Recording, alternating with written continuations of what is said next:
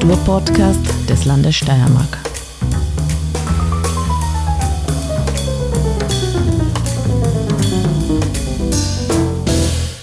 Willkommen beim Kunstfunken, dem Kulturpodcast des Landes Steiermark. Ich habe heute Martin Ort, den Gründer und Leiter der Jugendliteraturwerkstatt bei mir und Cordula Simon, Absolventin und Autorin und Workshopleiterin. Und wir werden ein bisschen so in, hinter die Kulissen der vor 30 Jahren in Graz gegründeten Jugendliteraturwerkstatt blicken. Was ähm, für Außenstehende nicht ganz einfach ist, Martin, wenn ich auf euer Homepage schaue, dann sind dort Einträge von 2008, so die jüngsten Einträge. Und äh, aus meiner eigenen Profession, also PR-Texterei, weiß ich, wenn eine Homepage nicht up-to-date ist, dann geht es den Kollegen entweder ganz schlecht, die gibt es dann immer, oder ganz gut, sie kommen nicht dazu, das, das zu aktualisieren. Jetzt die Frage, wie wird man zu einem derartigen Weltmeister des Internet-Understatements? Das ist eigentlich eher ein technisches Problem. Also wir arbeiten schon eben fast ebenso lang an einer neuen Seite, die mhm. immer noch unfertig ist und deshalb noch nicht ans Netz gehen kann. Aber wir hoffen, dass das jetzt bald demnächst der Fall sein wird. Ähm, was ich mich gefragt habe, wie erfahren dann eigentlich die Kinder und Jugendlichen von diesem Angebot? Also die aktuellen Termine, die sind nach wie vor auf der Website zu finden. Vielleicht ist sie nicht die übersichtlichste, auch da gäbe es wahrscheinlich Nachbesserungsbedarf. Und natürlich, äh, es gibt auch immer wieder Aussendungen, vor allem auch an Multiplikatoren, Multiplikatorinnen im ganzen deutschsprachigen Raum. Wir machen ja auch einmal im Jahr unseren europäischen Literaturwettbewerb und aufgrund dieser Aussendung melden sich auch immer wieder neue Leute. Aber es passiert auch immer wieder, dass sogar auf unsere uralt Website Leute stoßen, sich dann melden, sei es Jugendliche oder deren Eltern oder Großeltern. Also man muss auch sagen, wenn man uns finden will, dann wird man uns finden. Und der Vorteil bei unserer Klientel ist ja dadurch, dass die schreiben können, die tendenziell auch lesen. Also die finden das raus. Mhm. Wie viele Workshops gibt es so im Jahr? Ungefähr? Uh, uh, also eigentlich überabzählbar viele, muss man sagen, nicht? weil es gibt ja zum einen die kontinuierlichen Angebote, die halt monatlich oder im Block stattfinden in den verschiedensten steirischen Regionen, eben nicht nur in Graz. Und dann gibt es noch die internationalen Werkstattwochen, von denen es ungefähr so um die zehn Gruppen Termine im Jahr gibt. Mhm. Ja, äh, Martin, du hast die Jugendliteraturwerkstatt 1992 gegründet. Du warst damals Student am ähm, Johannes Becher Institut Leipzig, dem heutigen Literaturinstitut Leipzig, das seit langem von Josef Haslinger geleitet wird. Ähm, es war damals schon, und ich glaube, es ist nach wie vor das einzige Hochschulstudium für kreatives Schreiben im deutschen Sprachraum. Und ähm, meine Frage ist, wie bist du zu einem dieser begehrten Studienplätze gekommen damals? Also dazu muss man sagen, das war praktisch das Vorgängerinstitut. Das hat jetzt äh, juristisch nichts mit dem zu tun, dass es jetzt gibt. Mhm. Äh, das war doch eine Einrichtung in den 50er Jahren gegründet unter Walter Ulbricht in der DDR. Damals war es das, wirklich das einzige über lange, lange Zeit im deutschsprachigen Raum. Äh, es sollte dann eben abgewickelt werden im Zuge eben der Wende, Fall der Mauer 89 90 hat es dann sehr viele Umgestaltungen in der DDR gegeben, Abwicklungen und eben das Literaturinstitut ist auch zur Disposition gestanden, aber wir Studierende haben uns dann sehr heftig dagegen gewehrt und haben es dann eben durchgesetzt, zum einen, dass wir unser Studium dort beenden können und zum anderen eben auch, dass dieses Studium nicht abgeschafft wird, sondern dass es dann eben eine Nachfolgeeinrichtung geben wird. Mhm. Also ist es eigentlich die Initiative von Studierenden zu verdanken, dass es überhaupt diese Studienmöglichkeit in Leipzig gibt.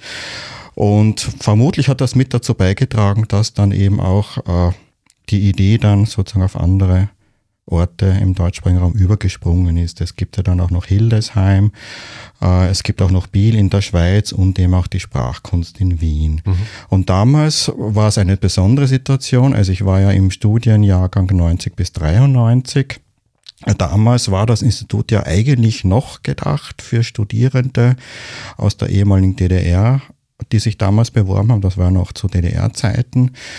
Und ich bin eigentlich quasi so reingerutscht über die Sommerkurse, die ich dann 1990 dort absolviert habe, die das erste Angebot waren, die sich an Leute aus dem westlichen Ausland gerichtet haben und habe dann praktisch über diese Sommerkurse dann im Zugang noch bekommen, quasi im letzten Moment zum Studium. Mhm. Gibt es was, wo du sagst, das Wichtigste, was du aus diesem Studium mitgenommen hast? Äh, irgendeine äh, Methode, eine Technik, einen, einen literarischen Zugang, eine Weltsicht? Äh, und gibt es da auch was, was du in die Jugendliteraturwerkstatt so als Methode oder Ansatz oder Prinzip äh, einfließen hast lassen? Ja, also auf jeden Fall mal eben der Blick von außen auf den eigenen Text zu finden. Das ist ein sehr mühsamer Prozess, der dauert eben auch sehr lange. Das fällt mir auch heute noch schwer. Aber dass, es, dass man überhaupt eben sich diese Mühe macht, das zu tun und dass man einfach weiß, auch wenn der Text hingeschrieben ist, die Arbeit nur lange nicht fertig, sondern dann geht es erst richtig los. Also vor allem das habe ich, glaube ich, dort gelernt. Und dann eben viele handwerkliche Dinge, vor allem im Fach Dramatik, wo es eben um Motivation von Figuren geht. Das ist jetzt nicht nur im Drama wichtig, sondern eigentlich auch für andere Genres des Schreibens. Ich habe mich dann auch gefragt, warum hast du eigentlich eine Kinder- und Jugendliteraturwerkstatt gegründet und nicht eine Erwachsenenliteraturwerkstatt? Also die äh, Schule der Dichtung gab es ja noch nicht zu dem Zeitpunkt. Ähm, ja, vielleicht auch, weil ich gesehen habe, wie Gespräche unter Erwachsenen ablaufen über Texte. und als Kontrastprogramm dazu habe ich zufällig eine Schreibwerkstatt für Jugendliche kennengelernt in Leipzig und das hat mir von der Atmosphäre sehr gefallen und mhm. so, dass ich mir gedacht habe, sowas müsste es bei uns eigentlich auch geben und habe quasi die, die Idee von Leipzig nach Graz importiert. Mhm. Ähm, Cordula, du leitest Kurse immer wieder mal, Workshops oder hilfst aus, hast du gesagt neuerlich. Wie läuft bei dir so ein, Workshop ab?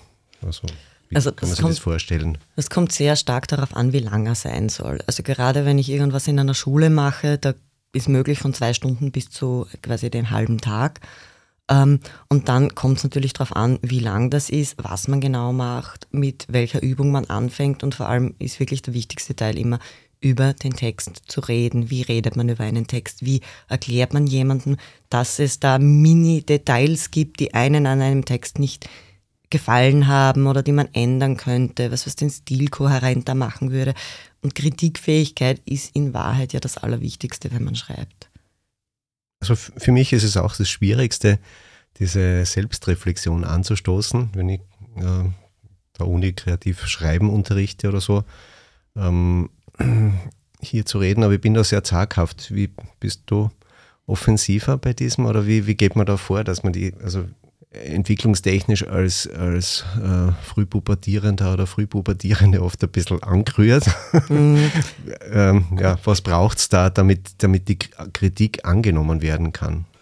Ja, also natürlich, wenn ich alleine einen Kurs mache, versuche ich sanfter zu sein in den Formulierungen und nicht mit der harten Keule zu kommen.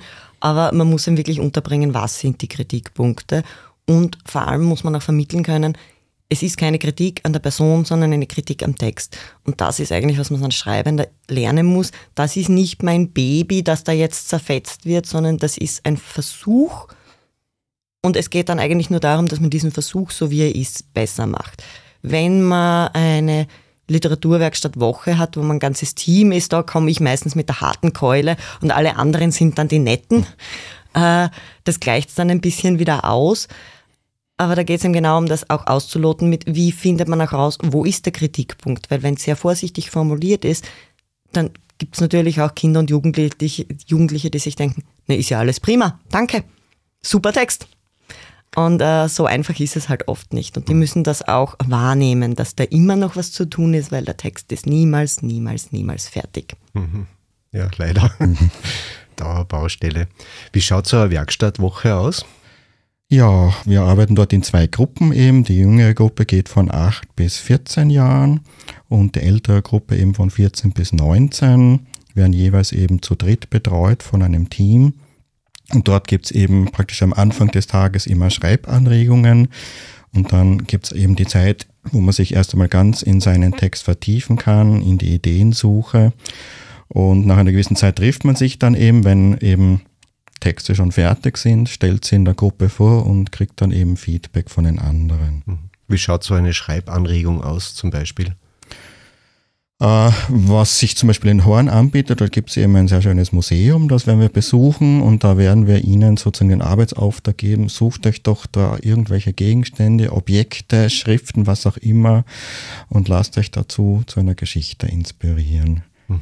Ja, und was man vielleicht noch dazu sagen muss, am Ende von so einer Werkstattwoche gibt es dann immer auch eine öffentliche Abschlusspräsentation mit Publikum eben. Und es kommt dann später auch so ein Erstdruckband heraus, eben so eine Broschüre, eine Publikation, wo dann noch Texte von allen drinnen nachzulesen sind. Mhm. Das ähm, perfekte Weihnachtsgeschenk. Für die ganze Familie. Ja. ja. Auf der Retro-Homepage, also der noch Retro-Homepage der Jugendliteraturwerkstatt, stehen Teilnehmertexte des Jahres 2002. Und äh, das war anscheinend ein sehr guter Jahrgang, muss ich sagen, weil da finden Sie in der Kategorie 8 bis 13 Jahre Texte von äh, den Autorinnen Theodora Bauer und Irene Diviak. Und in der Kategorie 14 bis 19 unter anderem Texte des jetzigen Wiener Germanisten Gabor von Dio, vom Standardjournalisten Lukas Capella, eine echte Edelfeder, und äh, von Elisabeth Klar und nicht zuletzt auch von Cordula Simon. Ähm, Cordula, wenn ich mir deine Bücher anschaue, dann haben die immer so was Widerborstiges, so was Widerständiges. Ich würde sagen, fast ein bisschen eine Post-Punk-Attitüde. Ja? Ähm, bringst du das Fließt es auch in deine Workshops rein? Also ist das was, was du auch den Jugendlichen vermittelst, wo du sagst, sie kennst dort quasi die Sau außerlassen auch?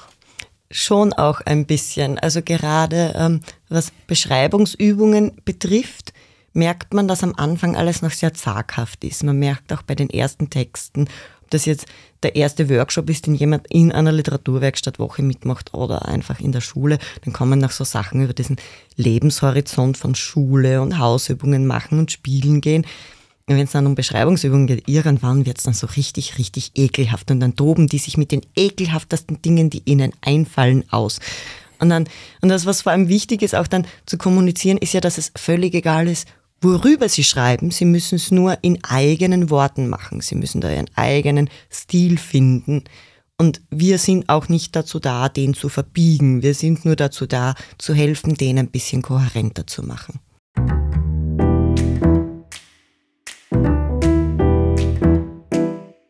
Was gefällt euch am meisten an der Arbeit mit Kindern und Jugendlichen? Ja, ich glaube, also dass sie noch offen sind für das, was kommt, also dass sie sich möglicherweise auch leichter tun, eben Kritik anzunehmen und eben auch umzusetzen und vor allem, dass man auch eben Fortschritte sehen kann, jetzt gerade wenn man sie über mehrere Jahre betreut, dass sich da wirklich was tut, manchmal sogar in sehr kurzen Zeitabständen. Und ja, und das macht, glaube ich, auch irgendwie den besonderen Reiz aus, wenn man mit Kindern und Jugendlichen arbeitet bei denen geht es teilweise richtig, richtig schnell. Bei Erwachsenen ist es ja so, okay, da sperrt sich manchmal was oder die haben da ihren Text und die wollen gar nicht kritisiert werden, weil ich bin erwachsen, ich lasse mir nichts sagen. Ich habe auch von anderen schon gehört, du bist jünger als ich, du hast mir nichts zu sagen. Auch wenn man mehr Übung darin hat, Texte zu kritisieren. Hingegen bei Kindern und Jugendlichen hat man oft so diese, diese Klickmomente, wo man merkt, so jetzt ist der Knopf aufgegangen und dann passiert plötzlich was. Und das hat man bei Erwachsenen viel, viel seltener. Und vor allem merkt man auch, dass Kinder und Jugendliche von den Fähigkeiten, die sie da erlernen. Also sich selbst ausdrücken, ihren eigenen Ausdruck zu finden, aber auch mit Kritik umzugehen, dass sie davon ihr Leben lang in allen Dingen, die sie tun, profitieren können. Die nächste Frage, die ich stehen habe, was ist das oberste Ziel, das ihr Kindern und Jugendlichen vermitteln wollt? Ist das jetzt schon, was du eben genannt hast, so ein Ziel, diese Ausdrucksfähigkeit zu kultivieren? Oder gibt es da vielleicht noch auf literarischer, sprachlicher, künstlerischer Ebene äh, eine Idee, eine Vision, ein Ziel, ein. Also ich muss da ehrlich sagen, ich habe da eigentlich kein wirkliches Ziel. Mhm. Äh, aber ich denke mir, die haben ja Ziele. Die ja. haben meistens, die kommen meistens mit einem ganz bunten Strauß an Zielen und denen dann zu helfen, diese Ziele zu erreichen, ist dann eigentlich eher der Sinn der Sache. Mhm. Ich würde eben auch sagen, die kommen mit ihren Texten zu uns und der Text will halt etwas oder die Person, die den Text geschrieben hat, die will etwas damit oder der Text soll etwas machen. Mhm. Ja, und wir helfen dabei, dass der Text eben das macht, was er eigentlich machen soll, weil gerade so in der ersten Version schafft er vieles von dem noch nicht, was er eigentlich machen will. Also gerade wenn Schüler, die sitzen ja in der Schule und im Deutschunterricht wird eben oft, wenn man irgendwie Plattitüden bringt, dann gilt das schon im Deutschunterricht als guter Stil, weil das den Lehrern signalisiert, ah, die lesen wenigstens. Aber für einen eigenen Ausdruck braucht man dann doch andere Dinge. Und äh, es ist dann auch wichtig, dass die merken, es gibt eigentlich keine Einschränkung. Also auch jede Faustregel, die man hat beim Schreiben, man soll nicht die Zeiten wechseln, man soll nicht irgendwie die Perspektive wechseln, etc. sonst was Ja, man darf das alles, man muss es nur besser machen als alle anderen. Und das ist eigentlich sehr schön, wenn sie merken, na, eigentlich mit diesen paar Buchstaben kann ich meine Welt so bauen, wie ich möchte. Mhm. Das gibt eine unglaubliche Freiheit. Mhm. Was wir zum Beispiel auch merken, nicht, dass offensichtlich es eben eine Tendenz dazu gibt, dass ihnen in Schulen gesagt wird, keine Wortwiederholungen, versucht immer Synonyme zu finden und das hat dann den Effekt, dass sie oft Verben verwenden, die gar nicht das ausdrücken, die Art von Reden, die Art von Bewegung, die eigentlich an dieser Stelle mhm. beschrieben werden soll. Ja, manch ein Text lebt ja auch von Redundanzen. Ich habe die Erfahrung, dass in der Schule sehr die Formalismen sehr geschätzt werden. Also da gibt es einfach, im Lehrbuch steht, äh, ein Kommentar in der Zeitung schaut so und so aus und das und das steht an dieser und jener Stelle. Und wenn sie die Schüler dann nicht dran halten, dann gibt es einen Punkteabzug dafür, dass man das Schema nicht eingehalten hat. Und das ist natürlich Gift für einen literarischen Text, so wie du sagst. Ne? Nachdem ich vorher diese vielen prominenten Namen des Jahrgangs 2002 erwähnt habe und äh, Cordula, du hast mir vorher gesagt, Cornelia Travnicek war auch dabei, also habe ich sogar noch einen vergessen. Mhm. Ähm, Martin, meine Frage, äh, oder auch nicht, merkt man eigentlich diese literarische Qualität schon früh? Äh, die Sprache glaube ich schon. Also es kommen immer wieder so acht bis zehnjährige neu zu uns, wo ich erstaunt bin, mit, in was für einer schönen Sprache sie ihrem das beschreiben, was sie beschreiben wollen. Das gibt es schon auch. Aber man kann jetzt nicht bei einem acht- oder zehnjährigen oder auch bei einer zwölfjährigen sagen, das wird jetzt eine Autorin, das wird jetzt ein Autor. Man kann nur sagen, das Potenzial ist da. Es ist offensichtlich ein Gefühl für Sprache da diejenige, derjenige scheint auch viel zu lesen und zwar auch an guter Literatur. Es gibt auch Literatur, die ist voll mit Phrasen, die sollte man vielleicht lieber nicht lesen. Äh, ob das Potenzial da ist, das kann man sagen. Aber was dann derjenige, diejenige daraus macht, das kann man, glaube ich, nicht vorhersagen. Das hängt von so vielen anderen Faktoren noch ab. Und es ist ja auch wirklich so, wir haben ja auch teilweise Leute, die bei der Werkstatt waren, die jetzt Performer sind oder Regisseure oder Opernsänger. Dieses sich ausdrücken wollen und einen Weg zu finden, sich auszudrücken, ist einfach in ganz, ganz vielen Dingen zentral. Und dazu muss man dann nicht der große Romancier werden. Umgekehrte Frage, was sagt man am Kind, ähm, das sich selbst für super gut hält in den Texten, aber wo man merkt, da ist jetzt null Originalität da, kein Talent, ja nicht einmal ein besonderer Ehrgeiz im Schreiberischen, sondern nur ein Ehrgeiz sozusagen im Narzisstischen. Hm, ich frage mich, ob es diese Fälle überhaupt gibt, ob das dann nicht etwas ist, was auf das Kind in dem Fall eben projiziert wird von Eltern oder anderen, die meinen, das Kind muss jetzt irgendwie ähm, eine besondere Begabung haben, weil ich denke, die Kinder oder Jugendlichen selbst, also die spüren das schon auch, äh, ob sie jetzt diesen Drang haben, was zu schreiben, also sie haben halt diesen Drang, was zu schreiben, sich auszudrücken oder sie haben ihn nicht. Und wer jetzt nicht den Drang hat, sich auszudrücken, der wird sich, glaube ich, auch nicht der Mühe unterziehen, eine Schreibwerkstatt freiwillig zu besuchen. Mhm. Es, es geht halt auch meistens um die Mühe, weil es ist Arbeit am Text mhm. zu arbeiten und das allererste, was man mal braucht, ist das Wollen. Und wenn dann jemand nur von den Eltern geschickt wird, naja, dann kann man den Eltern sagen, dass die Potenzialspanne sehr groß ist. Potenzialspanne heißt dann was? Eine große Potenzialspanne heißt sehr viel Luft nach oben. Okay. Es ist sehr schön ausgedrückt. Die Eltern werden sich dann denken, juhu, große Potenzialspanne, das klingt echt nach viel Potenzial. Ähm, sehr gut. Ähm, nächste Termine, nächste Pläne, jetzt eher so auf Herbst bezogen. Da steht ja ein Jubiläum an. Wie, was wird da sein? Ja, wir wären erstaunlicherweise schon 30 Jahre alt. Also eigentlich müssten wir das Jubiläum ja im März feiern, weil vor 30 Jahren im März war das allererste Treffen. Aber das Frühjahr ist zu knapp, um alles vorzubereiten, deshalb feiern wir lieber im Herbst in Ruhe mit einer Festlesung im Literaturhaus und einen anschließenden Festwochenende am Retzhof, wo es eben äh, verschiedene Darbietungen geben wird, künstlerischer Art. Es wird auch Raum für Begegnung geben und vor allem, was jetzt für uns auch immer schön ist, wenn man eben auch Leute sieht, die früher mal dabei waren, ein paar Namen sind ja schon gefallen, die man auch schon länger vielleicht nicht gesehen hat und auch, dass die sich untereinander auch einmal sehen, sozusagen die verschiedensten Generationen von Schreibenden, das ist eigentlich immer sehr spannend. Ich merke, Martin hat die gleiche Hoffnung wie beim letzten Festwochenende, wo es eben auch hieß, man kann Dinge mitbringen, performen, was vorlesen.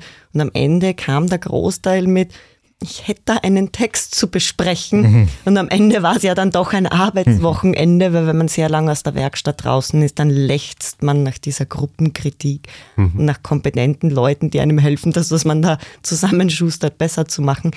Also ich sehe die Arbeit wieder kommen. Gibt es eigentlich so was wie einen Alumni-Club? man trifft öfter mal dann auch im Privaten, wenn man so über neue Romanprojekte spricht, für Textbesprechungen. Mhm. Äh, frühere Teilnehmer, mit denen man selbst in Werkstätten war, im kleinen Rahmen. Aber ansonsten gibt es eben noch die Werkstatt für die Romane und die Prosa-Werkstatt. Die sind äh, eben nicht für 8- bis 18-Jährige, sondern für, ich glaube, bis inklusive 30. Genau. Ja. Und äh, da kommen natürlich dann entsprechend auch viele, äh, die früher bei der Werkstatt waren. Da sind die Einsendungen anonym und es schaffen trotzdem immer wieder so viele rein, was schon für eine gewisse Qualität spricht. Hm. Weil man kann, wenn man einen anonymisierten Text vor sich hat, eigentlich niemals sagen, von wem der ist. Und man muss vielleicht auch noch dazu sagen, es waren ja inzwischen bereits ungefähr 1200 Kinder und Jugendliche bei uns. Also mit denen allen einen Club zu gründen, wäre vielleicht doch etwas, etwas unüberschaubar. Ambitioniertes Projekt. Jeder kriegt dann eine Member-Card. Mhm. Letzte Frage. Äh, wann gönnt sich jetzt die Jugendliteraturwerkstatt eine neue Homepage, eine neue Website? Ja, programmiert wird sie. Äh, das Problem ist ja, es ist ja nicht nur die Vorderansicht, sondern praktisch die ganze Verwaltung der Projekte läuft ja im Hintergrund in einem CMS-System. Da wird eben auch das System gewechselt. Und ja, es war eigentlich schon die längste Zeit geplant, dass er stattfindet. Äh, Teile sind eben bereits fertig, aber eben noch nicht das Ganze. Und wir versuchen halt so schnell wie möglich. Nur jetzt muss erst einmal das Jubiläum auch noch vorbereitet werden. Das fordert ja auch viele Ressourcen. Und wir haben halt einfach nicht so viele personelle Kapazitäten, dass wir sagen, okay, jetzt in drei Monaten ist das alles fertig. Hm. Vielen Dank äh, für das anregende Gespräch. Dann wünsche ich nur alles Gute und gute Texte vor allem für die nächsten Workshops und äh, Wochen. Danke. Danke.